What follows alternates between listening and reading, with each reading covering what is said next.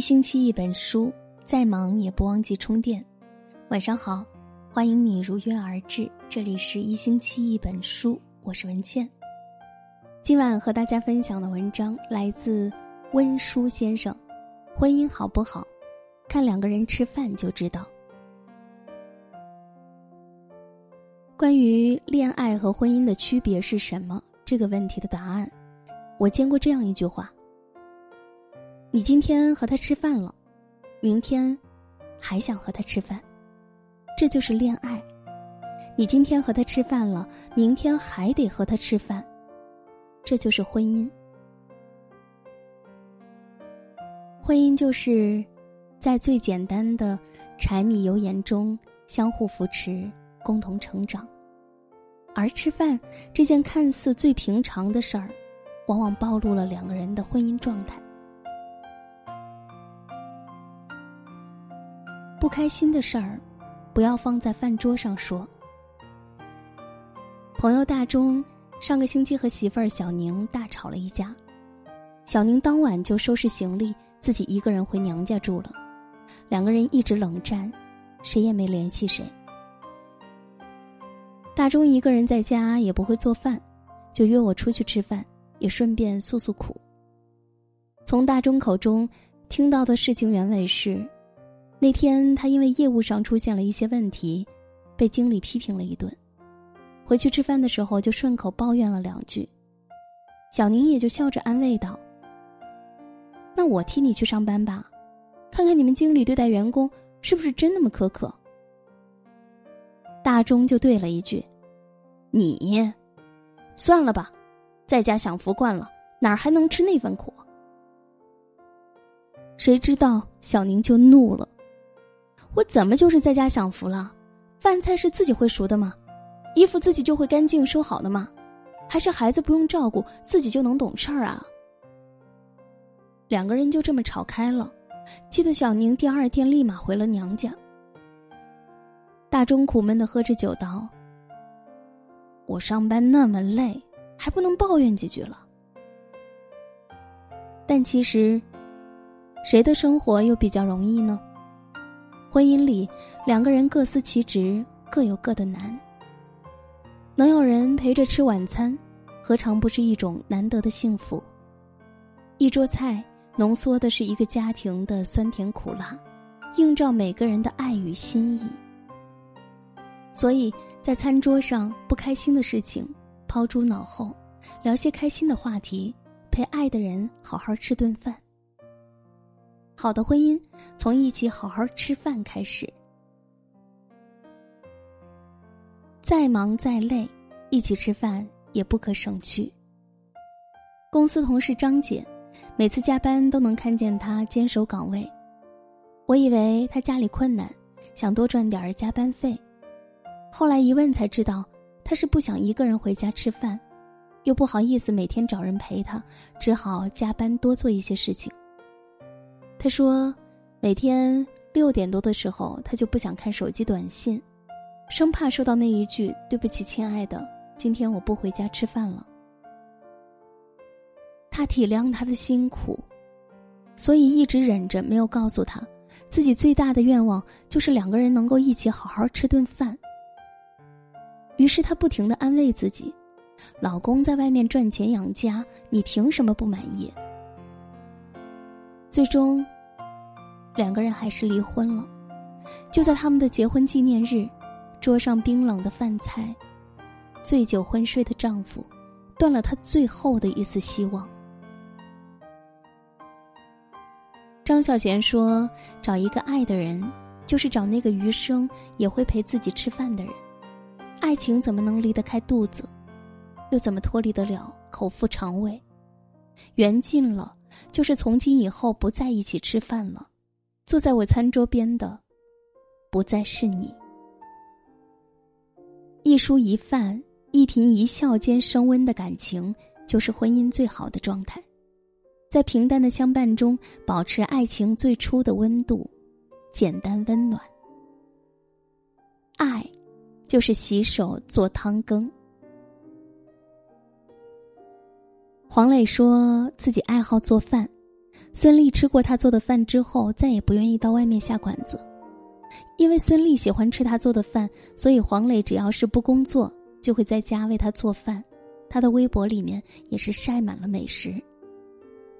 黄磊曾经在女儿的信中写道：“郊外的生活是自然的、有机的、朴实的，相信你们长大会有这样的印象：爸爸在厨房做饭炒菜，妈妈在洗衣晾被，一家人一起做面包和曲奇饼干。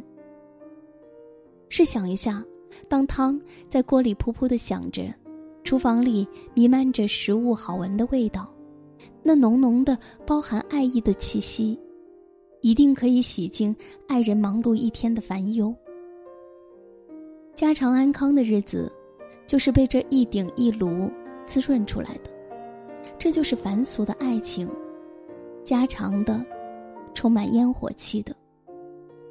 因为爱你，才会为你洗手做羹汤。找一个愿意陪你吃饭、旅行、走走停停的人吧。他走过千山万水，避开熙熙攘攘的人群，来到你身边。你摆好一桌饭菜，他问你：“我可以陪你吃饭吗？”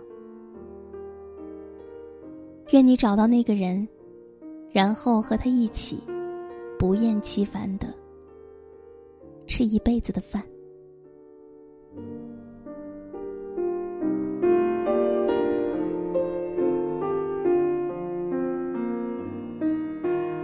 和相爱的人一起吃饭，欢声笑语，浓情蜜意，哪怕是都不说话，也能够感觉到对方充满爱意的陪伴。人的一生，能吃多少顿饭呢？让我们充满仪式感的去对待每一顿饭吧。也希望你能够找到那个对的人，陪你一起吃饭。喜欢这篇文章，欢迎大家点赞、转发、分享给更多的朋友。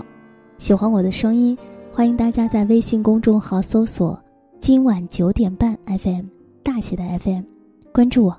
每天晚上睡前听文倩为你读书。我在小龙虾之乡湖北潜江，祝你晚安。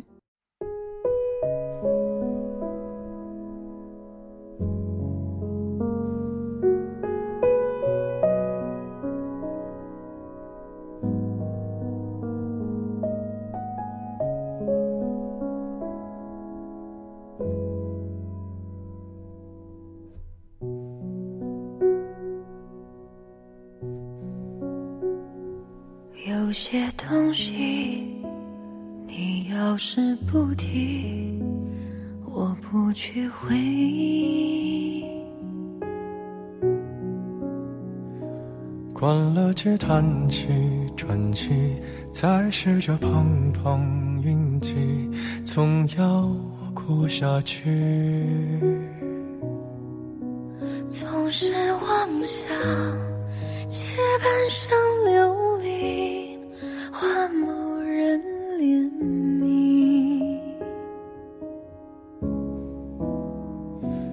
只怪那输得起的，遇不上看得起的，找谁对不起？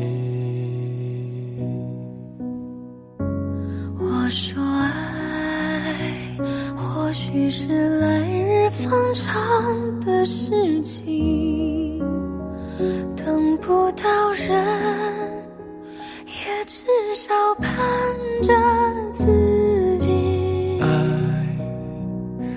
就是来日方长的秘密，答案不过是场好觉睡醒。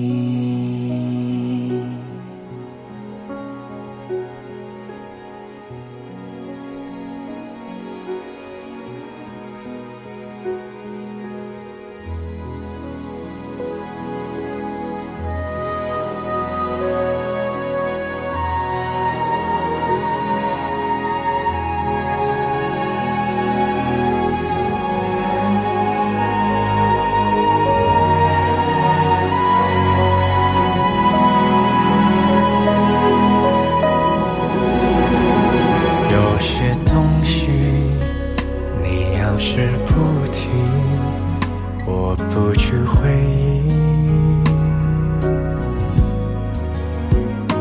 只怪那输得起的遇不上看得起的找谁赔不起？我说爱。或许是来日方长的事情等不到人，也至少盼着自己。爱终究是来日方长的秘密